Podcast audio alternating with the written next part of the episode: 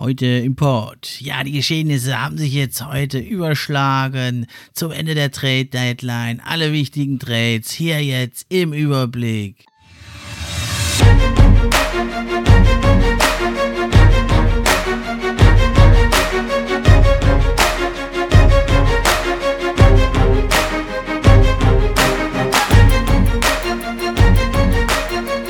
NBA Fan Podcast. Podcast für echte Fans. Von echten Fans gemacht.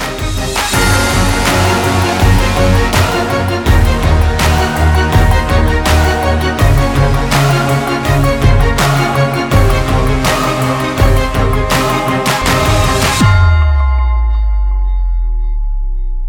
hallo und herzlich willkommen zur neuen Episode vom NBA Fan Podcast. Ich bin wie immer euer Gastgeber, der Steffen, und ich freue mich über jeden, der dabei ist. Und heute ist also eine special brandheiße aktuelle Episode zur Trade Deadline, die gerade eben zu Ende ging, wie wir das hier aufnehmen. Und man kann, glaube ich, schon sagen, es war also eine der krassesten, wenn nicht die krasseste und beste Trade Deadline aller Zeiten. Und deswegen habe ich mir natürlich einen absoluten Experten hier rangeholt der über Twitter auch schon diverse Trades äh, seit Wochen da versucht hat. Und einige sind ja also auch da eingetreten oder fast eingetreten. Es ist also niemand anderes als der gute Gate 7, der ja schon auch mal hier zu Gast war beim NBA Fan Podcast. Schön, dass du da bist, mein Lieber. Danke, Steffen. Vielen Dank, dass ich da sein darf wieder.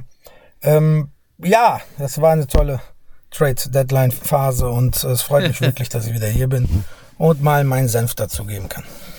Ja, also es ging erst so ein bisschen langsam los, aber jetzt kamen ja noch die ganz wilden Deals rein und wir gehen natürlich alles durch, auch Harden, Simmons und was da alles gelaufen ist. Aber wir fangen erstmal an mit einem Trade, der schon vor ein paar Tagen lief. Und das waren ja die Blazers. Die haben ja also eine ganze Reihe von Deals gemacht.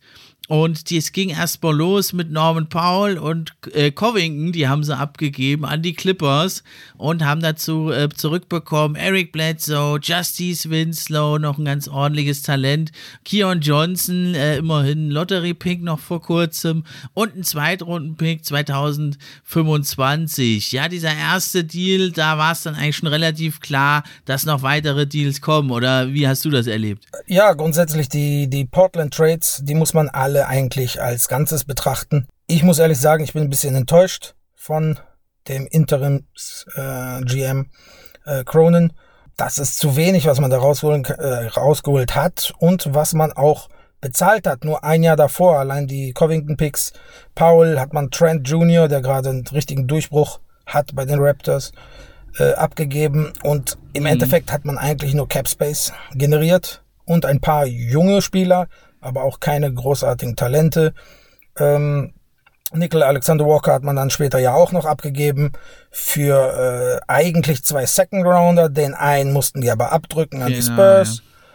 Ja. Also ich fand insgesamt fand ich das nicht gut.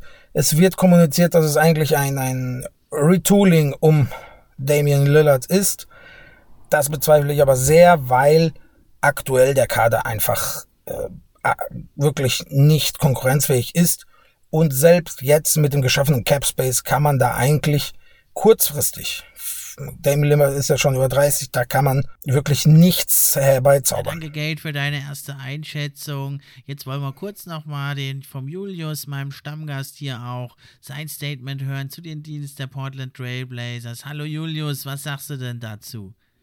Und da waren ja auch sehr, sehr viele, sehr, sehr fragwürdige Deals dabei, äh, wo man sich natürlich auch die Frage stellen kann, ob das äh, der Ernst gewesen sein soll von den Verantwortlichen. Ähm, und vor allem, wenn man dann die Begründung hört, ne? also dass sie gesagt haben, sie wollen jetzt hier nicht in den Rebuild gehen, sondern sie wollen nur das Team um Lillard herum neu zusammenstellen. Ähm, das äh, tut mir irgendwie im Herzen weh, wenn ich überlege, dass Lillard in den letzten äh, Jahren hinweg äh, Herz und Lunge, könnte man sagen, auf dem Court gelassen hat für dieses Franchise. Und nur um jetzt am Ende des Tages mit einem G-League-Roster zusammen auf dem Platz zu stehen. Also für ihn würde ich mir natürlich hoffen, dass er es am Ende der Saison, in der Offseason, noch irgendwie aus, Orland, äh, aus Portland natürlich rausschafft. Auch wenn er, ich glaube, das war via Instagram, ja, so ein kleines, äh, so eine kleine Loyalitätsbekundung abgegeben hat, aber das zeichnet seinen hervorragenden Charakter einfach nur aus. Aber ein äh, Talent wie Lillard, ein Spieler wie Lillard, immer noch in einem seiner besten Jahre in, in so einem kleinen Market und in, bei so einem Team weit außerhalb äh, guter Playoff-Chancen äh, versauern zu lassen, das ist einfach zu schade. Und ähm, wo die Reise für die Portland Trailblazers hingeht, ich äh, hoffe, dass ich hatte das ja auch schon mal im Podcast gesagt, dass sie, wenn dann in einen kompletten Rebuild gehen und nicht hier so eine so eine halb, halb durchdachte äh, Sache durchplanen und äh, dann können, denke ich, langfristig sie selbst, aber auch wie gesagt, Damien Lillard davon profitieren. Ah, das hast du gut gesagt. Ja, also ich habe dann nämlich nach diesem ersten Deal gedacht, also jetzt werden auch CJ McCallum und Damian Lillard gehen, also weil man da eigentlich alles rausgehauen hat, aber es war ja dann eben sozusagen nur in Anführungszeichen in dem zweiten Deal dann CJ McCallum, Larry Nance Jr. und Tony Snell gingen zu den Pelicans und die Blazers bekamen dann eben Josh Hart, Nikhil Alexander Walker, ja der Cousin von Shea Gilgis Alexander und Thomas Satoranski und Didi Lusada, der ist jetzt nicht so wichtig und eben dann noch ein Erstrunden-Pick 2022 von den Pelicans, äh, etwas geschützt und eben diese zwei Zweitrunden-Picks. Und dann hat man ja aber eigentlich, da habe ich eigentlich gedacht, gut, jetzt geht der eben auch und man geht voll in den Rebuild, hat einen interessanten jungen Spieler mit Nikhil Alexander Walker, aber dann, du hast es ja schon angedeutet, ging es ja gleich weiter, der ging dann nämlich der Nikhil Alexander Walker mit Juancho Hernand Gomez, der Wingspieler, ging ja dann gleich weiter zu den Jazz und auch Thomas Satoranski, das war jetzt relativ klar, dass man eigentlich mit dem nichts anfängt bei den Blazers. Der ging ja zu den Spurs und die Blazers nehmen eben dann den Verletzten, ja, Joe Ingles auf, Elijah Hughes, der ein bisschen zu vernachlässigen ist hier und ein Second Rounder, ja. Und das Gesamtergebnis, du hast gesagt, das kommt ein bisschen, ja, mager daher und Dame wird nun also bleiben. Also es ist irgendwie so, ja, nichts Ganzes und nichts Halbes. Das ist irgendwie, ja, sehr enttäuschend, ne? Und diese Trade Exception, was meinst du, was können sie mit der überhaupt anfangen, die sie da jetzt bekommen haben? Über, also über 20 Millionen ja immerhin, aber was kann man damit anfangen?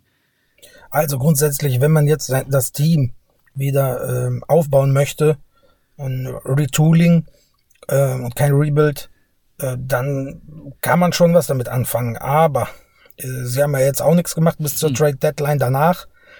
Ich bezweifle ganz, ganz stark, dass äh, Lillard noch länger als eine Saison da bleibt. Es macht überhaupt keinen Sinn, ähm, muss ich sagen. Und ich, äh, wie gesagt, ich bin sehr, sehr enttäuscht, dass man für den ganzen Kader, den man jetzt eigentlich ausgemistet hat, äh, so wenig zurückbekommen hat und eigentlich praktisch mit seinen eigenen Assets wieder dasteht. Ein paar junge Spieler, ja, aber es ist, wie gesagt, nichts Gutes dabei. Ja, für Utah in dem äh, Alexander-Deal fand ich das sehr günstig. Und die Spurs, da, ja. die Spurs, da kommen wir noch, noch ein bisschen hinzu.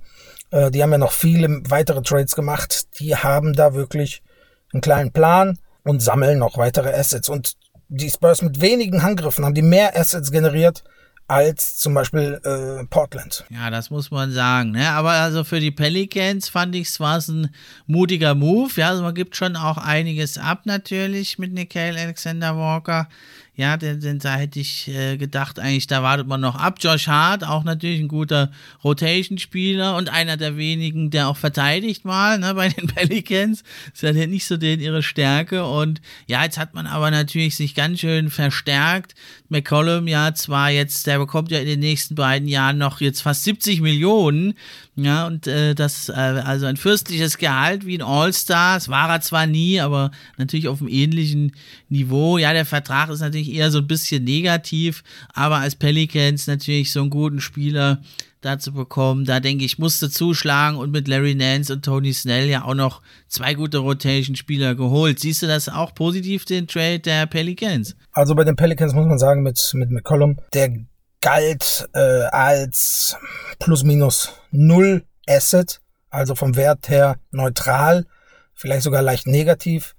Ähm, dafür haben die Pelicans schon äh, was bezahlt, auch in Form von äh, Josh mhm. Hart, der auch noch einen Wert hätte.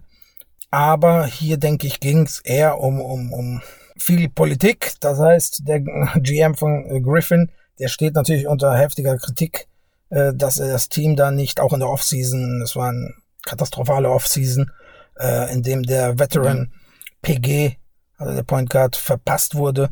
Deshalb war da gehörig Druck dahinter. Vom Value her war kein optimaler Zeitpunkt für die Trailblazers. Ist das noch okay? Also würde ich sagen, Pelicans haben bezahlt. Ich bin jetzt gespannt, wer da Point Guards spielt. Ähm, sie haben ja mit Herbert Jones einen super Rookie, der wirklich sehr viel abfängt in der Defensive. Aber viel mehr sehe ich nicht. Jackson Hayes wurde nicht integriert, er hat da ein Verfahren laufen. Ich glaube, das war auch ein primärer Grund.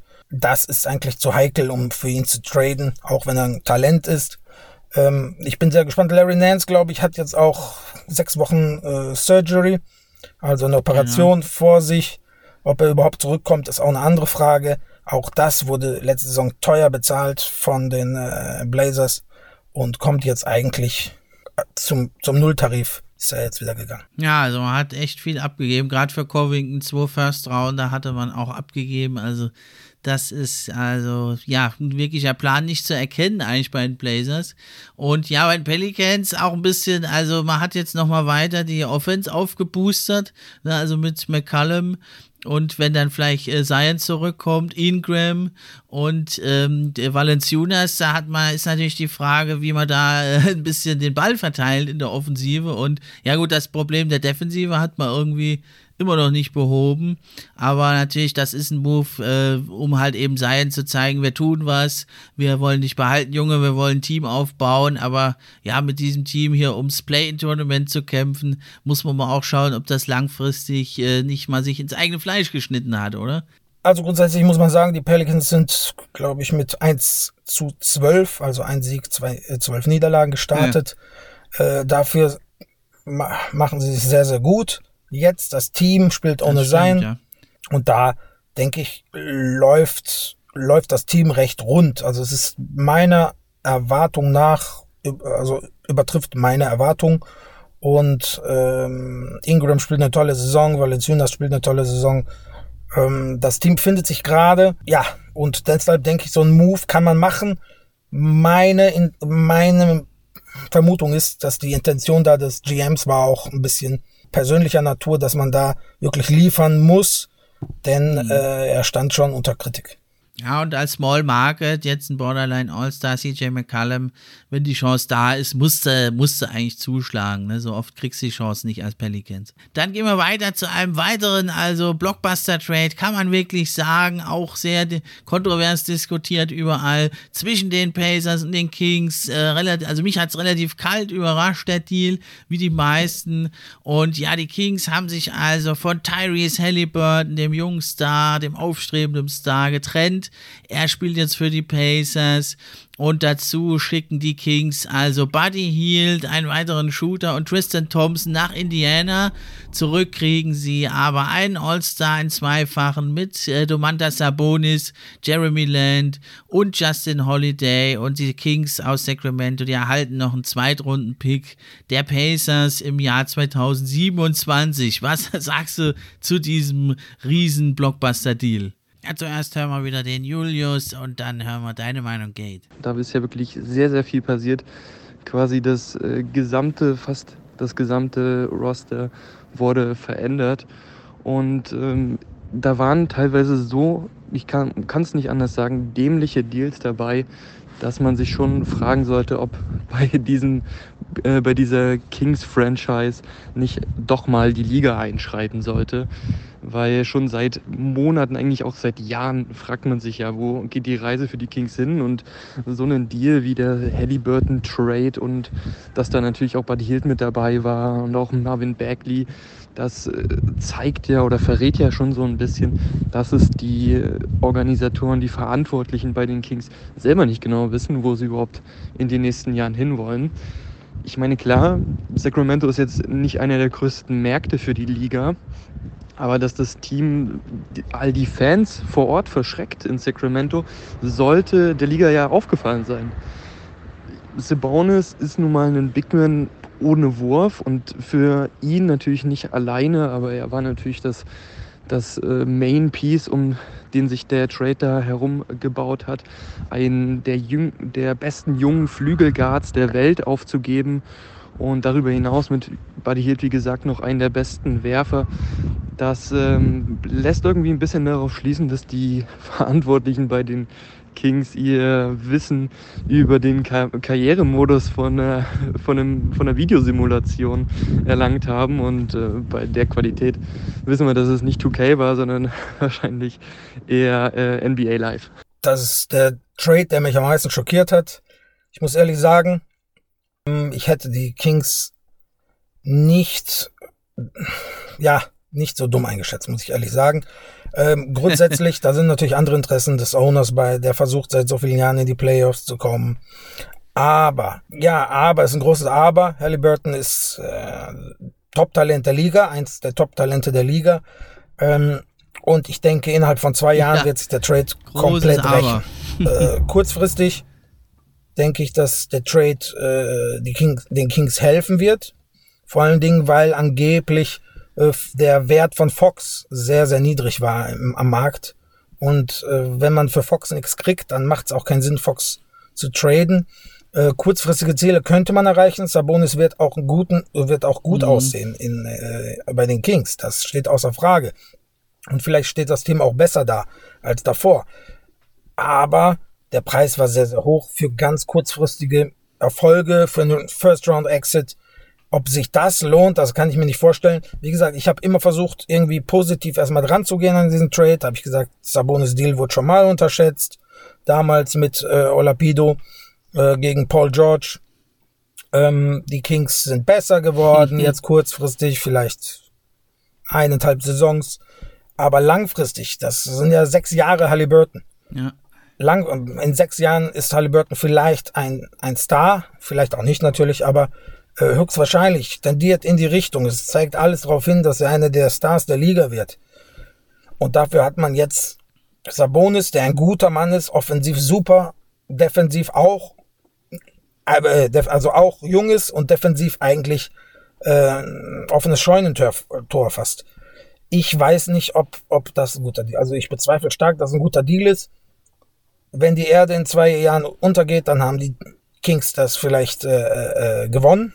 Ja. Aber ansonsten ist das ein sehr, sehr schlechter Trade, meiner Meinung nach. Ja, da hast du schon ganz viel Richtiges gesagt. Ne? Also man muss natürlich sagen, Sabonis ist schon der beste Spieler im Moment in diesem Deal. Ne? Da sind wir uns schon einig. Ja, aber eben, du hast ja schon gesagt, äh, zum einen gibt man halt unheimlich viel ab in Halliburton, da kommen wir, glaube ich, gleich noch dazu. Ja, aber äh, man bekommt natürlich einen zweifachen All-Star, der im Moment fast 19 Punkte, 12 Rebounds, auch 5 Assists auflegt, ja, in einer katastrophalen Saison bei den Pacers. Auch der Vertrag ist jetzt nicht so, ne, das meinst du ja auch nicht, dass die sich jetzt da einen irren, total überbezeuerten Vertrag äh, reinholen. Das ist gar nicht unsere Kritik. Ne? Da ist ja ein ganz vernünftiger Vertrag von Sabonis. Aber eben zum einen, was man abgibt und zum anderen aber auch, was man bekommt. Denn also die Kings geben mit Halliburton und Hield eigentlich die einzigen guten Shooter ab. Man hat jetzt ein neues Duo eben mit Sabonis und Fox. Aber das Hauptproblem im Kader der Kings war ja zum einen das Spacing. Ja, und da geben sie jetzt ihre besten Shooter ab. Äh, Sabonis verfügt eigentlich nicht über einen Dreier. Vielleicht kann er ihn ja noch erlernen. Das hat ja der ein oder andere Big Man spät in der Karriere noch geschafft, aber im Moment hat er keinen. Ist also noch schlechter jetzt das Spacing. Und die andere Baustelle, du hast ja schon angesprochen, das ist ja die Defense. Ja, vor allem die, die Rim Defense. Das, die Kings sind ja mit Platz 29 im Defensive Rating in allen Bereichen der Defense eigentlich schlecht aber vor allem geben sie am Korb die Rim Defense. Sie geben die ligaweit meisten Punkte in der Paint am Korb direkt ab. Satte 52,4 Punkte, also mit großem Abstand ist man da letzter. Und dann holt man eben mit Sabonis jetzt einen äh, zwar offensiv sehr guten Spieler, auch einen guten Rebounder, aber einen, der halt null äh, Rim Protection dir bietet. Ja, und man ist schon mit Abstand die schlechteste Defense da. Selbst im Vergleich die Pacers, die liegen da im Mittelfeld, die lassen nur 46 Punkte zu. Das sind satte 6 Punkte Unterschied. Ja, und zum Top-Team, die Heat, die lassen nur 40 Punkte, äh, Punkte in der Paint zu. Das sind also 12 Punkte Unterschied. Dann hat man noch einen Haufen Turnover. Gut, da hat jetzt Sabonis wahrscheinlich nicht so viel mit zu tun, aber ja, man hat eben sozusagen das, was man eigentlich braucht, abgegeben und das, was eh schon Problem, problematisch ist, Spacing und Defense, das hat man sich jetzt noch verstärkt. Also vom Fit her äh, ist es auch nicht wirklich sinnvoll. Ja, da stimme ich dir zu. Man hat ja natürlich auch gesehen, Modelle wie die Bulls, äh, wo drei offensive Leute gekommen sind. Auch The Rosen ist jetzt nicht der großartigste äh, Dreierschütze, auch wenn er sich verbessert hat. Äh, dass die Kings da irgendwas adaptieren wollen, ein Erfolgsmodell adaptieren wollen oder einfach nur eine Verbesserung, den besten Spieler verändern wollen, im Team, den Leader im Team, weil äh, Fox das Team nicht tragen kann. Die Intention, vermute ich, kommt vom Owner. Ähm, wie gesagt, dass man da wirklich äh, besser werden soll, kurzfristig auch. Äh, lange Durststrecke, dass man wirklich was erreichen will. Es ist aber immer der gleiche also ein Teufelskreis, wo man dann immer wieder zurückfällt und für, für kurzfristigen Erfolg, der bislang sogar ausgeblieben ist, ja, den Plan, den Plan, den langfristigen Plan dann wirklich äh, über Bord wirft. Genau, ja, und auf der anderen Seite die Pacers, würde ich sagen, kann man sagen, eigentlich fast alles richtig gemacht. Man hat sich jetzt noch von den Suns äh, im Zug Austausch für Tory Craig und Second Rounder hat man sich also den Jalen Smith geholt. Es bleibt für mich immer ein Rätsel, warum man den nicht verlängert. Ist ein ganz junger Mann und der hat durchaus gute Leistungen gezeigt. Und dazu hat man jetzt also einen ja fast schon überladenen Backcourt da in Indiana mit Brockton, Halliburton, Duarte und Buddy Hield. Meinst du eigentlich, äh, da wird einer dann äh, demnächst da auch noch gehen von den Vieren oder meinst du, man geht da mit denen in die neue Saison? Also der Ansatz der, der Pace ist vollkommen richtig. Die Saison ist verloren, man verschenkt äh, wirklich auch die Saison. Mhm. Eine Findungsphase kann es jetzt auch nicht geben. Äh, es ging einfach die Saison durchzuziehen. Ähm, es ist schon tanken, muss man sagen. Äh, die Picks zu verbessern, ein bisschen Basketball zu spielen für die Fans, ein bisschen genau. was zu zeigen, das war's. Und in der Offseason wird nochmal richtig gearbeitet, dann wird nochmal Pakete geschnürt, da wird nochmal geschaut, ein homogenes Team zu schaffen. Ähm, aktuell spielt keine Rolle, ob die da zehn äh, äh Backcourt-Spieler haben oder, oder, oder äh, zehn Frontcourt-Spieler. Meine Meinung, alles richtig gemacht von den Pacers. Noch paar Assets abgestaubt. Ähm, die, die, also ich muss sagen, Jalen Smith ist einfach nur ein Test. Ob der, ob der äh, verlängert oder nicht, da kann er, glaube ich, auch nur uh, zu 4,7 Millionen verlängern, ähm, weil er seine RFA, weil er nicht RFA wird.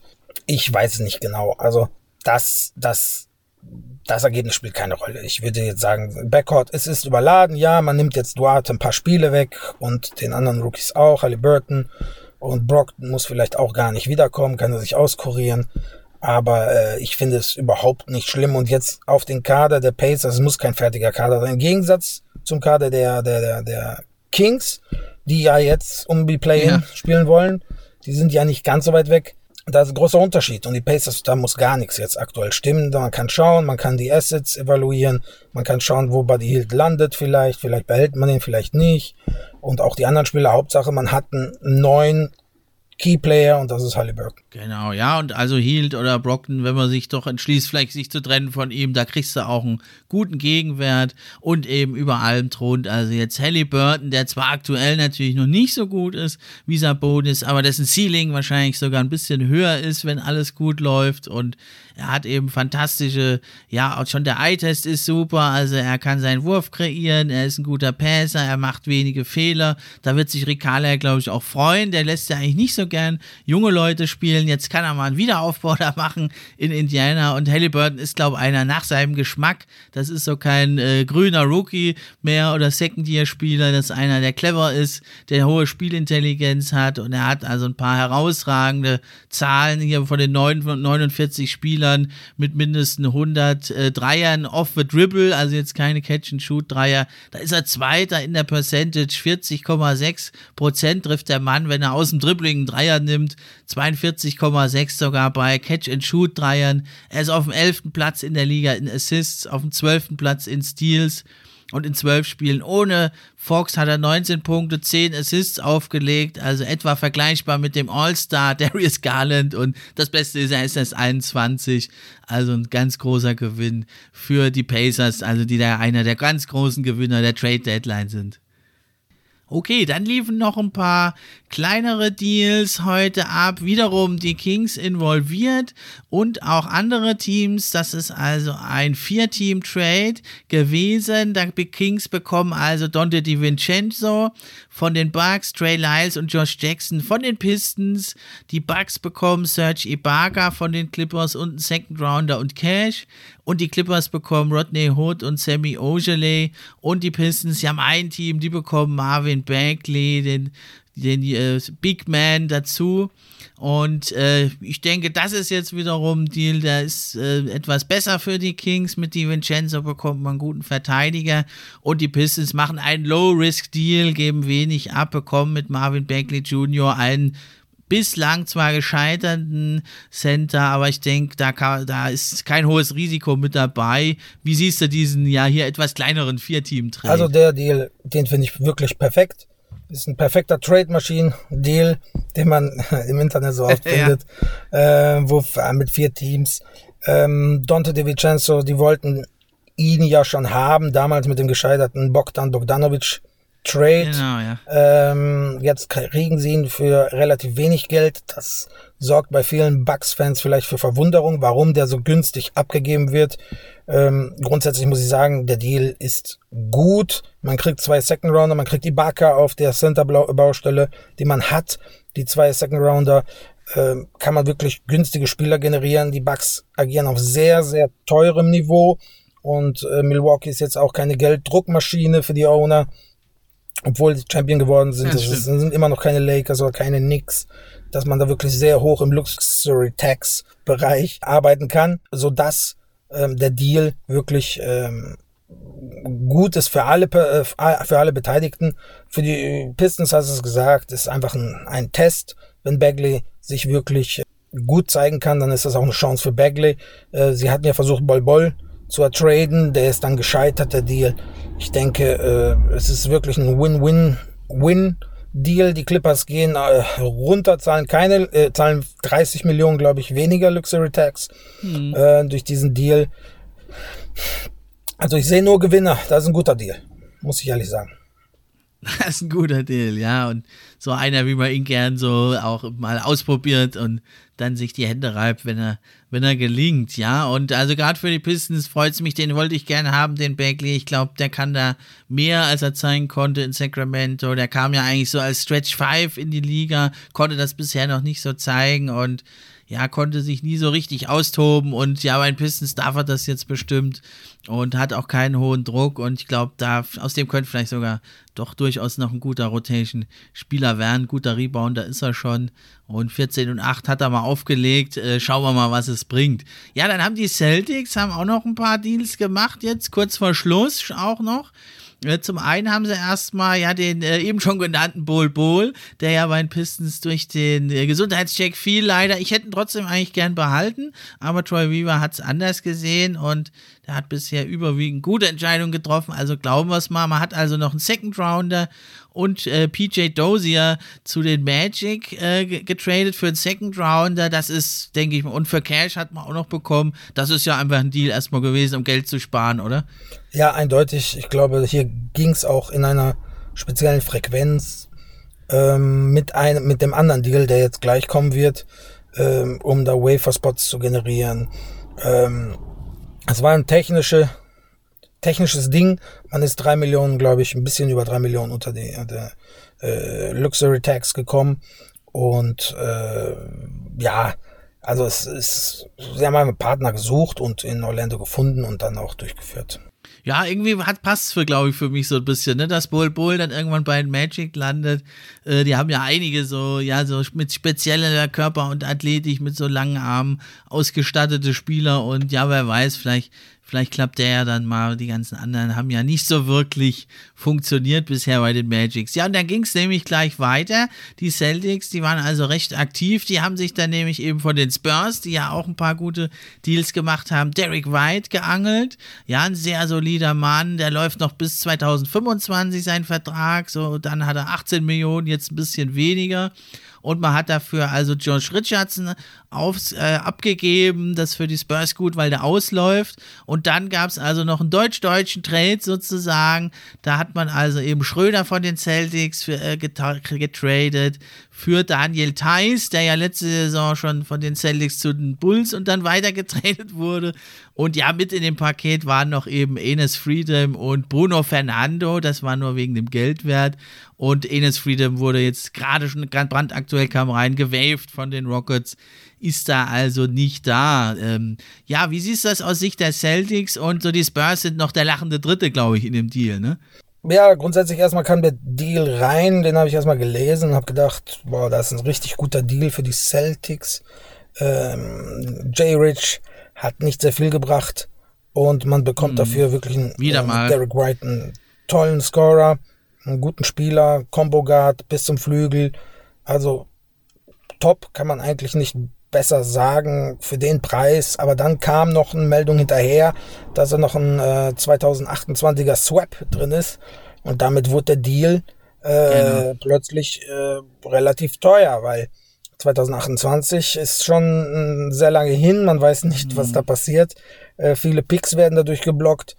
Ähm, besser gesagt, die Zukunft wird dadurch beeinflusst. Geblockt werden sie ja nicht. Ähm, es ist, es ist, es war schon ein teurer Deal. Dazu kommt dann der Schröder-Thais-Deal. Ähm, ich kann mir vorstellen, dass ähm, Schröder bei, bei den Rockets vielleicht gar nicht spielt. Ähm, und dann ja. kommen vielleicht nochmal die Lakers ins Spiel für, für Dennis Schröder.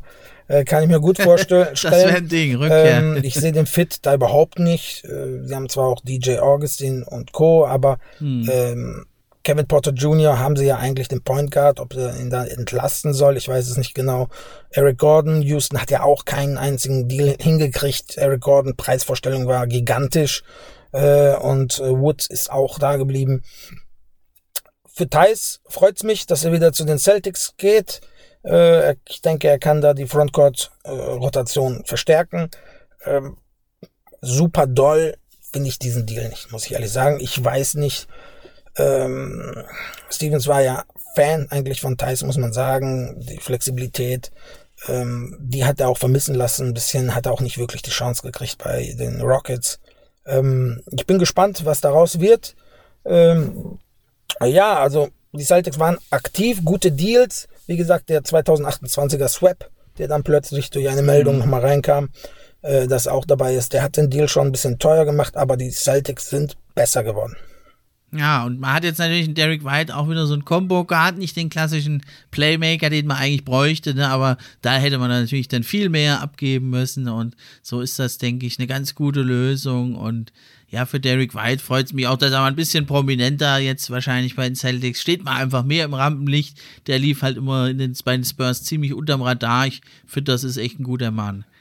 Ja, dann kam der nächste Deal rein, den habe ich erst gar nicht verstanden, aus Sicht von Washington zumindest. Für Charlotte war es klar, die haben sich den Center Montrezl Harrell geholt, haben auch wenig abgegeben, Vernon Carey und If Smith. Ja, das ist klar, weil in Charlotte drückt der Schuh auf Center. Ja, da ist natürlich Montrezl Harrell ja dann eher doch auch wieder ein Backup, aber immerhin eine, doch, denke ich, eine Verstärkung. Ne, er ist ja jetzt wieder sehr, sehr effizient gewesen in Washington, wenn auch natürlich limitiert, da er keinen Wurf hat. Ja, aber den Deal äh, versteht man aus Washington-Sicht dann erst mit dem nächsten Deal, denke ich, zusammen, weil man da eben seinen Center abgibt. Und dann kam es nämlich kurz vor Ende der Trade-Deadline rein. Der Hammer nochmal wirklich die Mavericks traden also Christoph Porzingis zu den Wizards, die damit also dann doch den Center wieder da haben. Und da ist also ein Package aus Spencer Dinwiddie und Davis Bertans kommt zurück nach Dallas und die Mavericks, die schicken noch einen Second Round Rounder zu den Wizards und man hat also jetzt wirklich diese Porzingis und Doncic Combo aufgesprengt. Was sagst du zu diesem ja doch jetzt ziemlich überraschenden Deal? Ja, der Deal kam auch überraschend für mich. Es wurde noch gemunkelt, äh, dass die Raptors vielleicht Interesse hätten an, an Singer.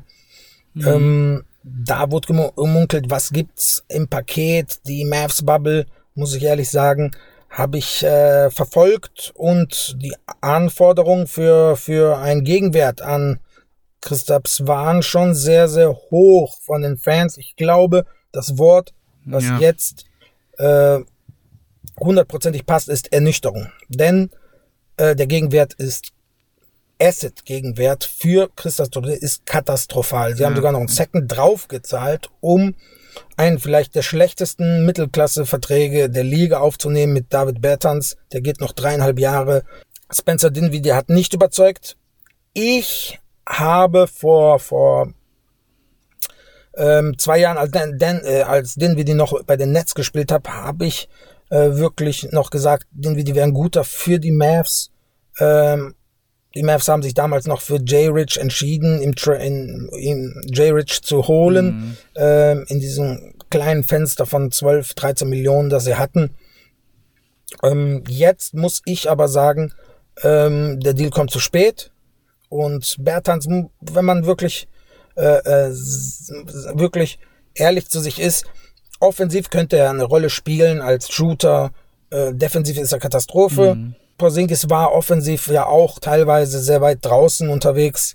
Der Fit mit Luka Doncic ist gut, aber der Asset-Wert, also der Wert der Spieler, der Verträge ist katastrophal, katastrophal und das ist dann die Ernüchterung, die da eintritt. Die Mavericks machen da einen Schlussstrich, die Saga mit, mit Porzingis, er war auch nie da, er hat immer gefehlt, wenn es drauf ankam, äh, er verpasst zu viele Spiele, im Endeffekt hat man nichts gehabt von Porzingis. Potenzial war da, es waren gute Spiele, 10 gute Spiele, 20 gute Spiele, 5 gute Spiele hintereinander. Aber das war es dann auch. Und es kam nie wirklich das Unicorn, das gebraucht wurde. Und hier muss man einfach einen Schlussstich ziehen. Ähm, die Mavericks haben so viele Jahre immer so weiter, immer so weiter mit, mit, mit Nowitzki noch ähm, in der Offseason noch gewartet und einfach die gleichen Leute verlängert. Das Team ändert sich. Wenn unter Rick war auch viel Stillstand ja. in, in, im, im, im Trademarkt. Und ähm, jetzt wird mal was gewagt. Ich bin kein Fan, aber wenn das der Wert von Porzingis war, dann war das der Wert von Porzingis. Falscher Zeitpunkt vielleicht auch. Ähm, ich denke, es war mehr möglich. Hätte man vielleicht, wenn er jetzt gerade gut drauf war und vielleicht eine Serie von 50 Spielen Folge gehabt hätte, ähm, dass man da vielleicht, vielleicht sogar plus minus null rauskommt, aber hier zahlt man deutlich drauf sogar. Ähm, deutlich, aber man zahlt drauf und deshalb bin ich kein, kein, kein, kein Fan. Von dem, von, ja. von, von dem Deal insgesamt habe ich eigentlich mehr erhofft, dass die Mavericks da rausholen. Jetzt ist er so, wie der ist und das gibt der Markt her. Ich kann jetzt nur sagen, positiv denken ist, dass man wirklich was gewagt hat, dass man Änderungen gemacht hat. Im Endeffekt, spielerisch wird es vielleicht sogar positiv sein, denn es ist besser, als wenn Christaps einfach äh, äh im Anzug zuschaut. Äh, wenigstens hat man Spieler, die da spielen. Ja, gut, das hast du jetzt noch das Positive da rausgesaugt. Ne? Also man hat es auch jetzt gesehen beim Twitter NBA Deutschland. Da gibt es ja einfach Nowitzki sei Dank, unheimlich viele Mavs-Fans. Ich meine, ich verfolge die auch ganz gern, die Mavericks, neben meinen Pistons. Also fast mein Lieblingsteam, auch immer noch, wenn man halt so viele Jahre mit Dirk da mitgefiebert hat, ganz normal. Und ja, also ich muss sagen, ich, ich habe das schon immer sehr, sehr kritisch gesehen, kritischer als die meisten mit Porzingis. Ich habe das auch schon vor einem Jahr hier im Podcast gesagt. Da war mein Gast damals ein bisschen schockiert, die Hörer auch. Ich habe gesagt, das wird nichts mit Porzingis. Wenn Porzingis dein zweiter Mann ist, das kannst du vergessen. Der ist einfach zu äh, unzuverlässig. Das geht einfach nicht. Wenn das dein dritter, vierter Mann ist, gut, da kann das sein. Ne? Dann taucht er mal auf, spielt ein paar Spiele gut, da geht das. Ne? Da hast du ihn so als X-Faktor. Aber wenn das dein zweitbester Mann ist, das hat man einfach auch gesehen äh, gegen die Clippers. War natürlich ein Nightmare-Matchup für ihn mit den ganzen Wings. Aber deswegen sehe ich es also etwas ein bisschen noch positiver als du. Aber es ist klar, es ist ein unheimlich teurer Preis. Es ist einfach, jetzt stellte sich heraus, ein toxischer Vertrag mit dem Porzingis. Und dann muss ich aber sagen, man hat natürlich jetzt nicht viel zurückbekommen, aber man hat diese, diese ganze merkwürdige Kaderzusammenstellung jetzt da in Dallas, die hat man halt jetzt mal aufgebrochen weil das muss man ja schon sagen, mit, du hast halt den Luka Doncic, über den läuft alles, der ist ein Supermann, aber in der Defense ist er ganz schwach.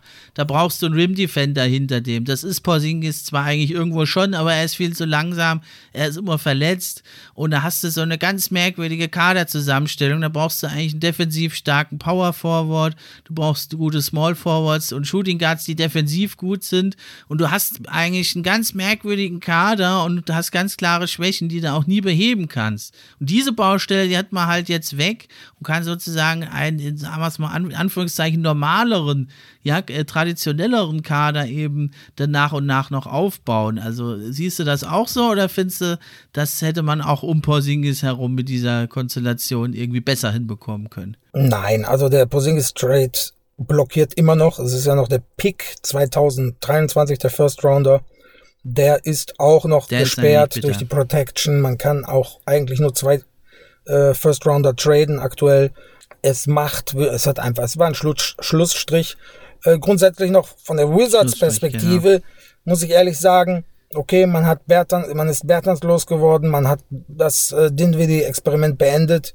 Toll finde ich den Deal von, von den Wizards Seite auch nicht. Äh, ich weiß nicht, was sie von, von Porzingis erwarten. Ich weiß nicht, äh, ich vermute, dass, also so ein Deal macht man eigentlich nicht, um Bill zu halten. Das ist jetzt kein super großes Argument. Wir haben dir hier einen Superstar an die, an die Seite ge geholt. Ich weiß nicht, was da jetzt noch folgen wird, ob Biel da überhaupt ähm, zu halten ist oder er verlängern will. Ich weiß es nicht. Also es ist, es ist, da kann viel dahinter stecken. Wie gesagt, also den Deal finde ich äh, generell ich sehe keine Gewinner bei diesem Deal und das ist so ein bisschen. Ja, also das Einzige noch, was für dann die Mavericks noch ein bisschen spricht, ist, man hat halt diesen Porzingis-Vertrag jetzt halt in zwei auch nicht gute Verträge zerlegt, die man halt vielleicht eher irgendwie noch los wird. Und äh, man versucht es jetzt halt, denke ich, mit Dinwiddie. Er hat ja vor ein paar Jahren mal gut gespielt, aber ist auch schon ein bisschen her ist halt ein ineffizienter Scorer, auch nicht der allerbeste Playmaker. Ein Dreierschütze ist er auch nicht mit 32% Career-Wert von draußen. Und Bertans, du hast ja gesagt, äh, der wird auch zu teuer. Man hat also immerhin 2024, da hat er noch eine Early Termination Option, aber das ist dann noch ein paar Jahre hin. Du sagst es ja, ne? Also ein Shooter um die 40% ist er ja und vielleicht im neuen Umfeld in Dallas äh, kann er da an diese eine gute Saison, die er mal hatte, vielleicht irgendwo ein bisschen anknüpfen. Das ist noch so die Hoffnung, aber ja, es war einfach, du hast ja gesagt, ein Schlussstrich, das Schlussstrich zu ziehen hinter Porzingis und also das trifft sehr gut, diese Formulierung, glaube ich.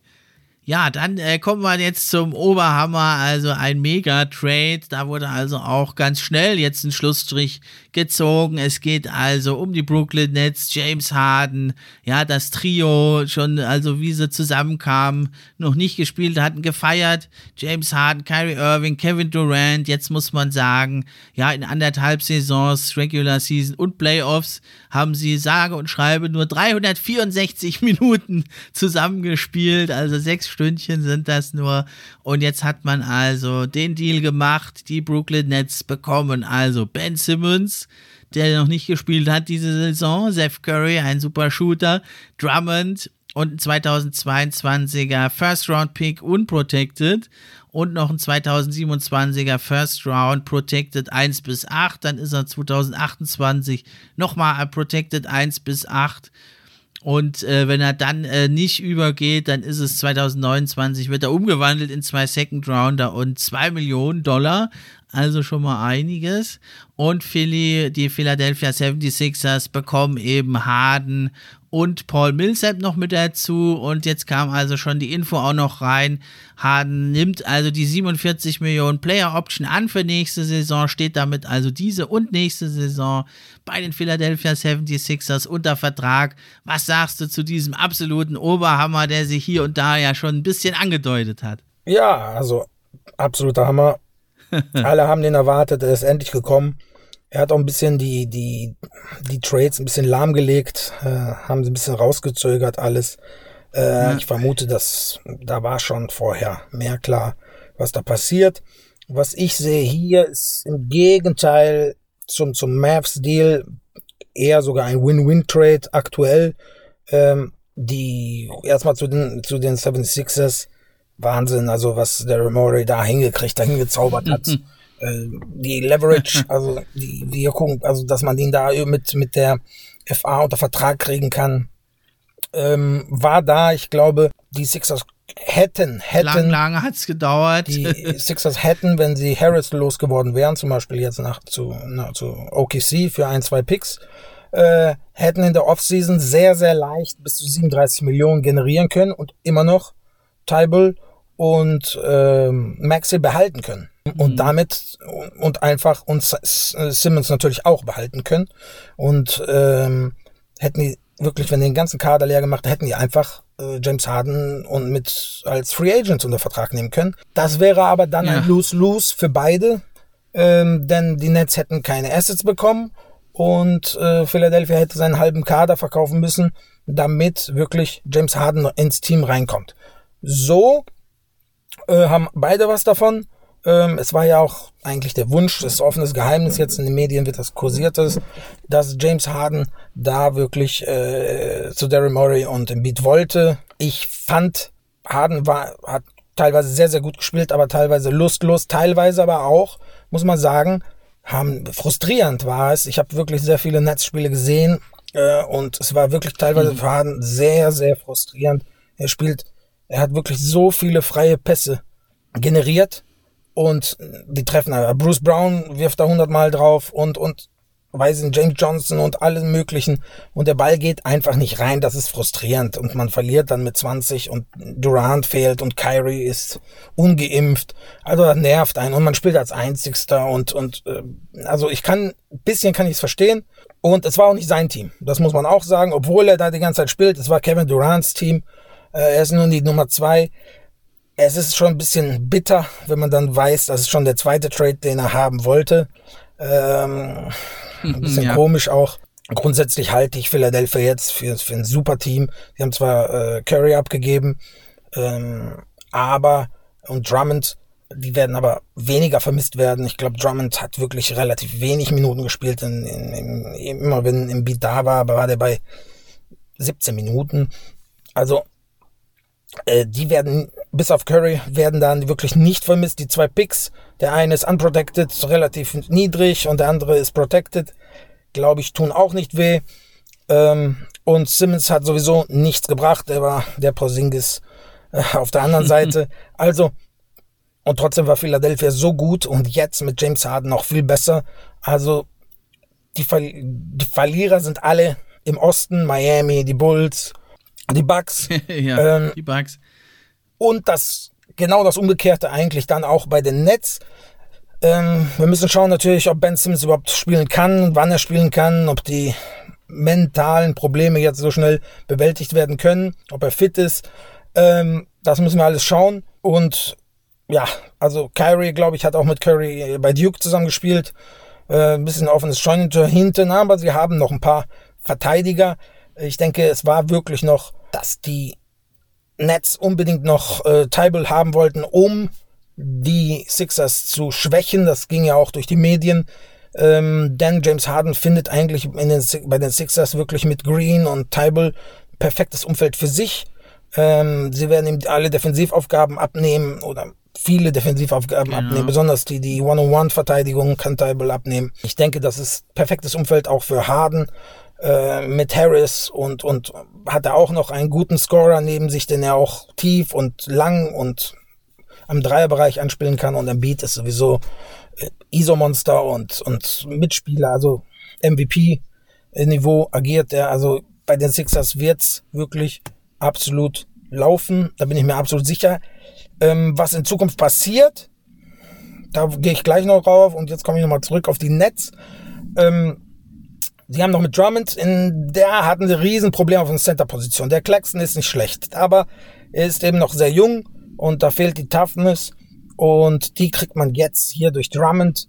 Ähm, Aldridge war nicht gedacht, genau. war noch viel, viel langsamer als Drummond.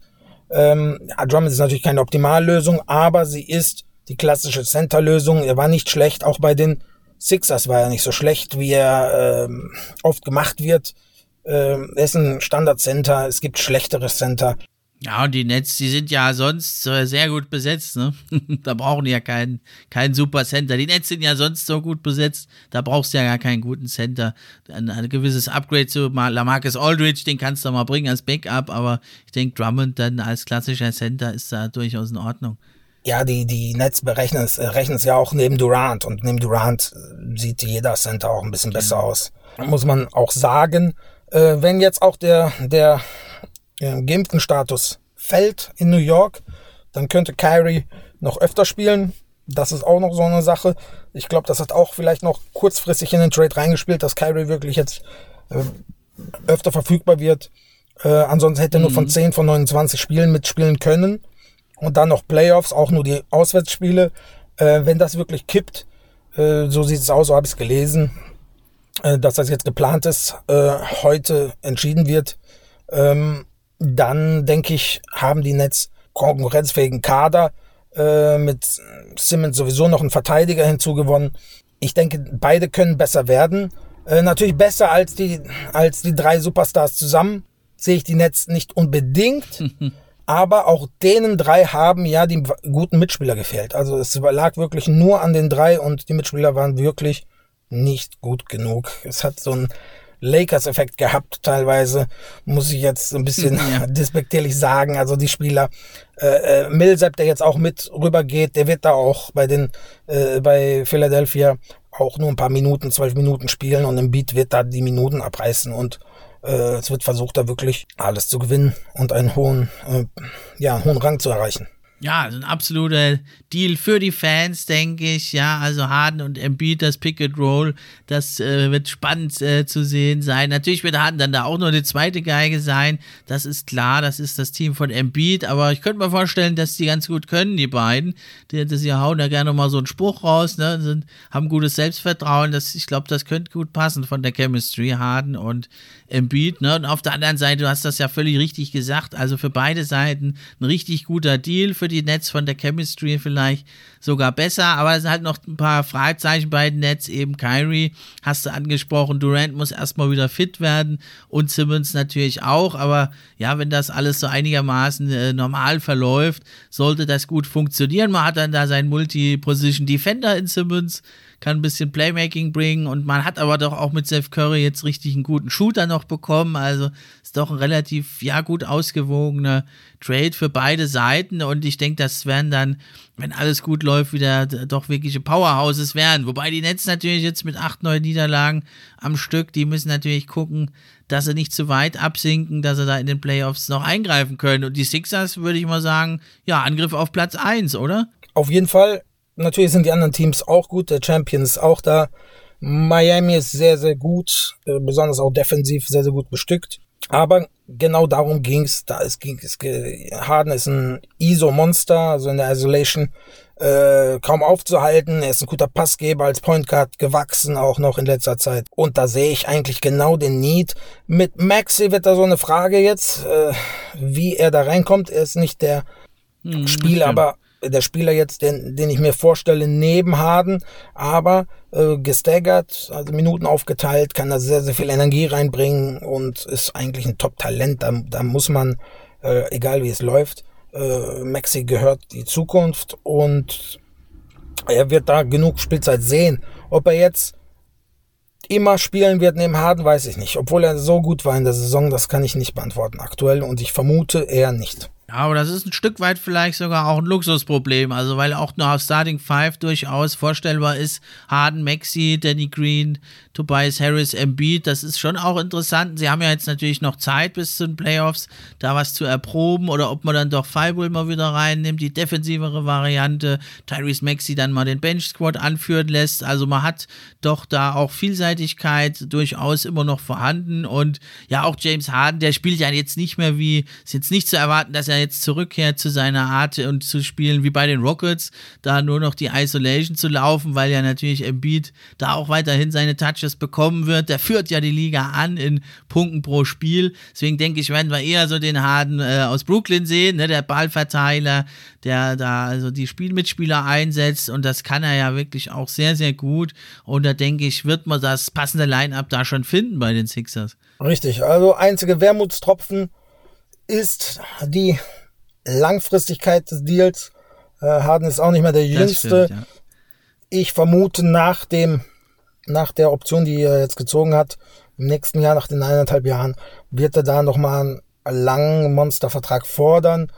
Das ist dann auch das Zeitfenster, also wo dann wirklich dann eng wird, auch für Embiid. Ähm, Embiid ist ja auch nicht mehr der aller, allerjüngste, geht jetzt auf die 30 zu. Das Fenster ist da und ich finde es richtig, dass die äh, Sixers es jetzt riskieren. Es ist die Prime von Embiid und drei Jahre äh, kann man jetzt riskieren. Maxi hat ja auch noch, ist dann, wird der RFA, das heißt, er kann auch noch sehr weit entwickeln. Tybal ist noch da. Diese Jahre sind eingeplant. Diese Leute können nicht gehen. Das ist der Kern für die nächsten drei Jahre. Und denke ich, deshalb ist das jetzt auch das, das Fenster, das Contender-Fenster der, der ähm, Sixers, selbst wenn Harden dann Minusvertrag wird und immer verletzt ist und fehlt, man hat noch Beat, deshalb Asset-technisch kann ich mir vorstellen, dass Embiid nach, äh, dass Embiid nach vier Jahren vielleicht nochmal getradet wird, nachdem er seine Mission in Philadelphia hatte. Das ist aber jetzt sehr, sehr weiter Zeitraum, wo man da spekuliert. kann ich mir vorstellen, weil dann eben, weil man eben einen neuen, Bobby Marks hat es jetzt so ausgedrückt, man hat einen neuen Russell Westbrook-Vertrag äh, im Kader. Ähm, hm. Ich vermute, es kann wirklich durchaus dazu kommen, dass man dann 60 Millionen plötzlich für James Harden bezahlt, der da wirklich eine große Krankenhausakte hat mittlerweile und sehr alt ist und nicht mehr das gute Spiel spielen kann, das er sonst gespielt hat. Ähm, eine Entwicklung wie CP3, also wie Chris Paul, würde ich da äh, ja nicht ausschließen, ausschließen auf keinen Fall, aber eher nicht erwarten. Ähm, ja, das hat auch natürlich mit, mit, mit dem, mit der physisch, physisch zu tun. Würde ich nicht erwarten, nein. Und deshalb kann ich mir vorstellen, in vier das Jahren, dass vielleicht irgendwas passiert und dass man sagt, okay, jetzt müssen wir wirklich ein bisschen tanken und der Harden-Vertrag blockiert uns überall. Ähm, oder Maxi und Tybalt sind mittlerweile so gut, dass man wirklich dann mit nochmal Picks den Harden-Vertrag los wird und sowas alles. Mhm. Aber das ist alles Zukunftsgespinste, äh, ja, ja, ja, also Theorien, die man jetzt aufstellen könnte. Kurzfristige Fenster von drei Jahren sehe ich die Philadelphia 76ers als Contender.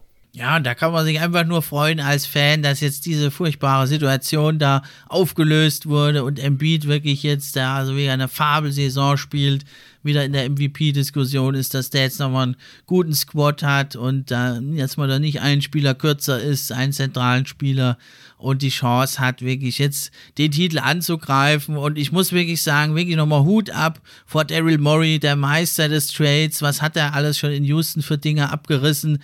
Was hat er da nicht alles geschafft? Und äh, der hat es jetzt geschafft in dieser unglaublich schwierigen Situation. Was hat man ihn verhöhnt, was er da alles gefordert hat? Es war natürlich auch unglaublich, was er da gefordert hat. Aber im Endeffekt muss man jetzt sagen, alles richtig gemacht. Das Team ist mit vorne dabei. Äh, man spielt um die ersten Plätze. Man hat jetzt seinen Deal bekommen. Man hat wirklich ganz lange äh, gebraucht, aber man hat es jetzt wirklich in dieser unglaublich schweren Situation geschafft, sich da rauszulavieren. Und ich glaube, also auch wenn man sagt, in ein, zwei Jahren, irgendwie müssen wir jetzt Harden wieder wegbekommen, äh, wenn das einer hinkriegt, dann ist es Daryl Morey. Und was eine unmögliche Situation als jetzt, die gibt es eigentlich gar nicht. Und dann glaube ich, würde er diese Situation dann vielleicht in ein paar Jahren mit Harden durchaus auch auflösen können. Also Hut ab vor diesem Mann, was der wieder hier ausgepackt hat. Richtig, also für mich auch der Zauberer von Oz. Man muss auch wirklich sagen, er hat, er hat wirklich Rückendeckung gehabt und er war jetzt nicht unter Druck. Ja, natürlich unter Druck war er von, der, mhm. von, der, von den Medien, von der, von der Öffentlichkeit.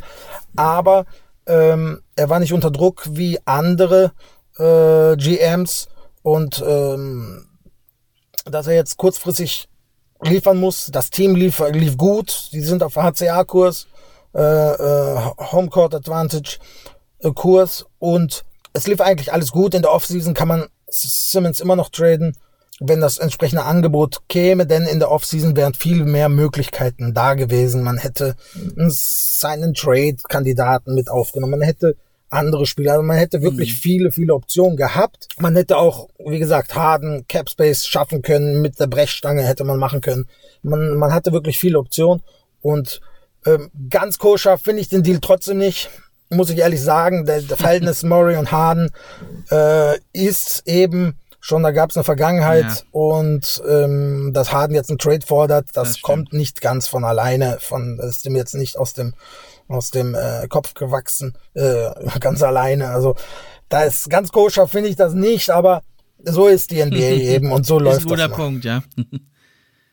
So läuft das, ja, muss man sagen. Also Harden, der macht es jetzt halt schon zum zweiten Mal, hast ja schon gesagt, aber andere haben das auch gemacht. Ein Kawhi Leonard bei den Spurs, äußerst unrühmlich, einfach nicht mehr gespielt. Ein Anthony Davis bei den Pels, sich zu Lakers rübergeboxt.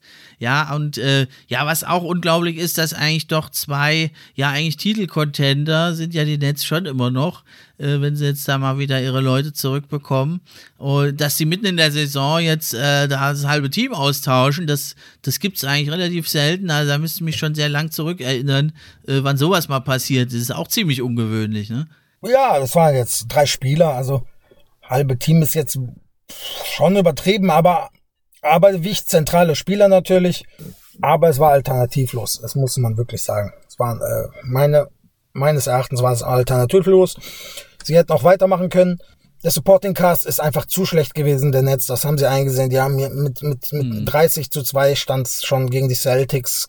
Also ohne, ja. ohne Harden, Bei ohne 2K Kyrie. Man quitten dann. Das Team ist einfach zu schlecht gewesen. Und jetzt mit, mit, mit, mit Curry und äh, auch Drummond, selbst Drummond ist eine starke Verbesserung gegenüber das, was vorher da war. Claxton ist noch da, der fehlt aber auch oft, ist auch nicht so tough es ist schon ein besseres Team jetzt geworden, wenn Simmons wirklich auch spielt und auf dem Level spielt, dass er letzte Regular Season gespielt hat und Durant zurückkommt. Denn man hat oft gesehen, Durant kann einfach übernehmen und Harden schaut nur zu. Es war schon ein bisschen komisch, dass so wenig Spielanteile manchmal abliefen. Es war schon mit der Brechstange einmal Harden, einmal mhm. Durant. So kann es wirklich ja. natürlicher ablaufen. Und so könnte man vielleicht auch einen Win-Win-Trade generieren. Also meine Meinung ist, das ist ein guter Trade für beide. Ähm, die Assets, die abgegeben wurden, sind auch fair. Fair im Rahmen des Möglichen, weil, weil äh, die Nets, die Sixers waren, hatten eben den Vorteil, muss man ehrlich sagen, weil Harden wollte den Sixers. Genau, ne? Und für die neutralen Fans auf jeden Fall ein absoluter Gewinn. Alle, es wird nochmal, denke ich, richtig spannend und es wird richtig krachen dann in den, spätestens in den Playoffs. Da stoßen da also einige Teams äh, mit geballter Power aufeinander. Es wird unheimlich spannend, äh, wie schon eigentlich ja lange nicht mehr in der Eastern Conference. Ja, jetzt gab es noch ein paar Teams, die haben nicht getradet. Äh, die Lakers hatten sich ja in diverse Trades da gesehen. Äh, da äh, würdest du auch sagen, da ist auch ein bisschen Ernüchterung mit bei. Also die Lakers hatten eigentlich nur zum Traden äh, Taylor Horton Tucker und Kendrick Nunn ja. und vielleicht noch Bazemore, Jordan, Hayward äh, als äh, Salary Filler, also um das Gehaltspaket äh, zu erhöhen, um dann einen Spieler zu akquirieren und vielleicht einen Second Rounder. Man muss wirklich sagen, ähm, es macht keinen Sinn, jetzt einen First Rounder auszugeben. Das Team ist wirklich so schlecht. Und selbst wenn man einen First Rounder ausgibt, 2027er, also wenn man den Protected abgibt, man hat nur den aktuell, den man traden kann, mhm. ähm, weil die anderen Deals für Anthony Davis äh, schon draufgegangen mhm. sind. Ähm, man hat nur den Pick. Und das Team ist so schlecht, es lohnt sich nicht, den einzusetzen. Ich kann das vollkommen verstehen. Man hat vielleicht noch versucht, was mit äh, Taylor Horton, Tucker und Nunn zu generieren. Ähm, spielerisch bessere Spieler mit immer noch mit mit Wert, aber an, anscheinend äh, hat Taylor Horton Tucker keinen Wert am Markt, äh, so dass nichts generiert werden konnte, so dass jetzt eben der Buyout-Markt wirklich attraktiver ist für die Lakers. Man behält die Picks, man behält die Picks auch in Angesicht dessen, dass man äh, vielleicht Russell Westbrook traden will. Und dann hat man im, im Sommer ja. eben zwei Picks, äh, Russell Westbrook und vielleicht noch äh, Taylor Horton Tucker, den man mit draufpacken kann. Dann hat man 50 Millionen Paket mit zwei Picks. Unprotected können die vielleicht sogar noch was wert werden und ähm, ein Swap vielleicht noch, kann man noch reinmachen, sodass ähm, wirklich dann was man holen kann, dass man was holen kann, was Großes oder mehrere Spieler, die dann nochmal einen letzten Run mit LeBron ermöglichen können. Äh, letzten Run in Anführungszeichen, man weiß nicht, wie, wie weit mhm. LeBron noch immer weitergehen kann. Ähm, ja, äh, Russell Westbrook wird ja auch nochmal irgendwann wieder ein positives Asset, muss man sagen, denn kurz vor der nächsten Deadline hat man einfach mit 47 Millionen Vertrag, der ausläuft. Das heißt, man schafft 47 Millionen genau. Cap. Das ist natürlich für ein Team, die Ambition, das Ambition hat, völlig relevant. Aber für andere Teams, die dann in der Trade Deadline merken, okay, ich breche jetzt ein, es reicht mir, genau. ich brauche äh, Cap, wie man zum Beispiel jetzt sieht, die Spurs oder, oder auch äh, die Pacers oder die Trailblazers, das könnte dann interessant sein. Und ähm, 7, 47 Millionen, wenn man einfach nur abwartet, äh, dann wird das locker ja. zwei, drei Picks wert. Natürlich muss man da Russell Westbrook, ich glaube, LeBron will auch Westbrook, ich glaube, die sind gute Freunde und da spielen viele Faktoren mit eine Rolle. Ähm, leider wird man sich jetzt von einigen Freunden von LeBron trennen müssen. Ähm, ich vermute da zum Beispiel DeAndre Jordan, äh, auch Kent Bazemore äh, wird da wohl gewaved, wenn was Besseres reinkommt. Da schauen wir mal, Tristan Thompson ist da zum Beispiel für mich ein Favorit, Buyout-Kandidat bei den Pacers. Genau, der kam ja auch. Auch ein alter Freund von LeBron. alter Freund, aber sie brauchen auch einen, ähm, einen Center, ähm, der helfen genau, kann. Und ja. Tristan Thompson halte ich aktuell, würde ich jetzt aktuell für den besten Center halten, wenn er da ankommen würde. Der noch verfügbar ist, ja. Also wir müssen schauen, wer jetzt kommt. Es gibt so ein paar Kandidaten. Gary Harris zum Beispiel von Orlando könnte ein Buyout anstreben. Mhm. Ähm, der läuft aus. Äh, natürlich auch. John Wall wird immer wieder genannt. Dragic. Bei John Wall, wie gesagt, vermute ich nicht, dass so etwas passieren wird. Wie gesagt, eineinhalb Jahre. Dazu müsste man. Ja. Der Vertrag wird auch irgendwann, von John Wall wird auch irgendwann positiv. Und deshalb, ähm, wenn man das wirklich, wenn der Owner nicht dazu drängt, dass man, weil man Geld sparen möchte, echtes Geld, kein Salary, sondern echtes Geld, dann sollte man solche Verträge wirklich dann auch das letzte halbe Jahr durchziehen oder letztes Jahr durchziehen. Denn irgendwann werden die wirklich einen positiven Wert haben. So generieren zum Beispiel mit langen Arten äh, Sam Presti und OKC viele Picks, die dann ihren Cap Space zur Verfügung stellen für Deals. Diesmal hat es mich überrascht, dass jetzt keiner kam. Genau. Vielleicht äh, waren sie auch offen gestaltet für einen Harris Trade. Ähm, ich weiß nicht genau, was da jetzt da los, was da passiert ist. Sie haben noch äh, Casey geholt, von Second Rounder von Miami. Ähm, aber ja. generell denke ich, äh, ist Cap Space wirklich aktuell äh, bei so vielen Verträgen, bei so vielen schlechten Verträgen, die jetzt auch ge äh, gegeben wurden, ja.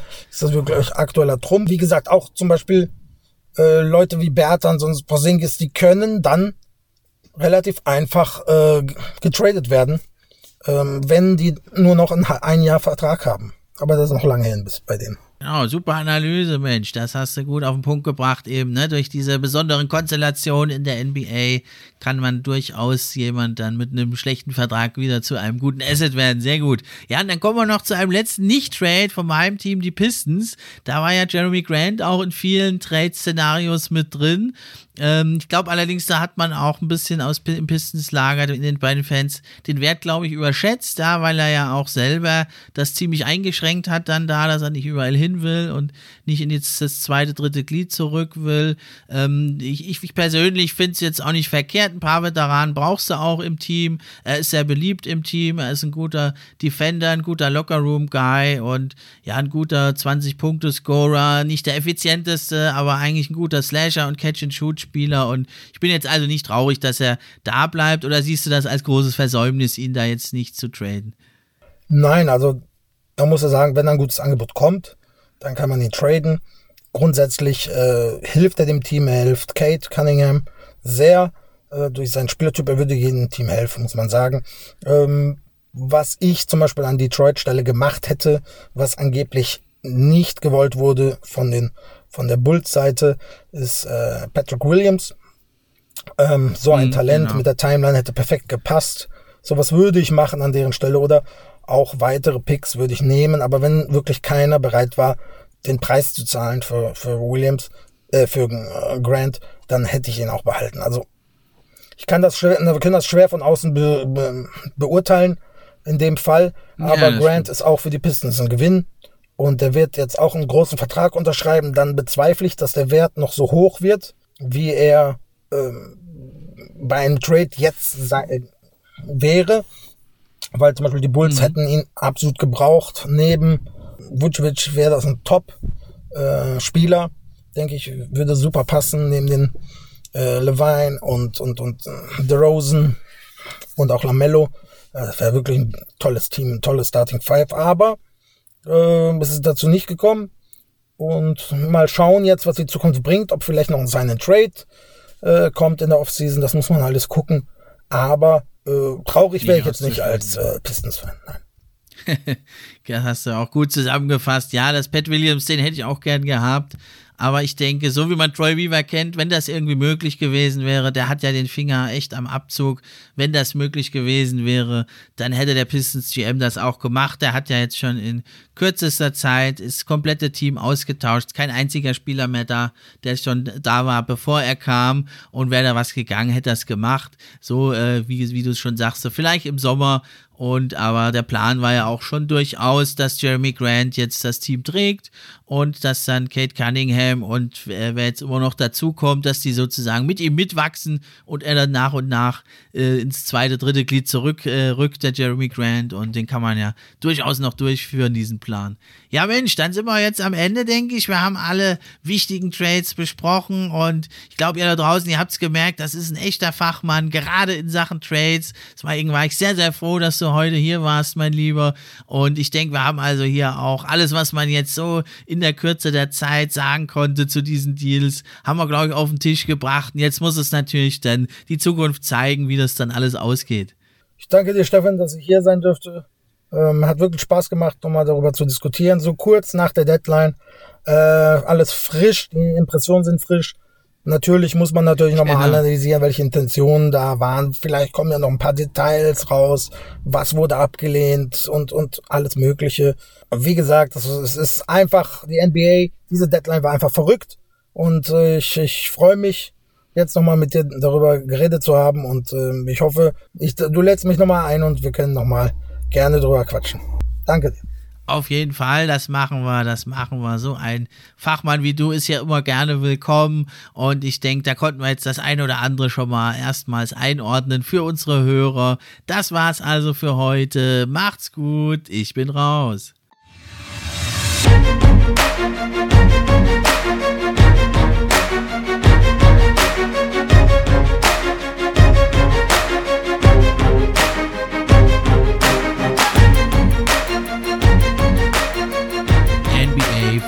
Podcast, der NBA Podcast für echte Fans von echten Fans gemacht.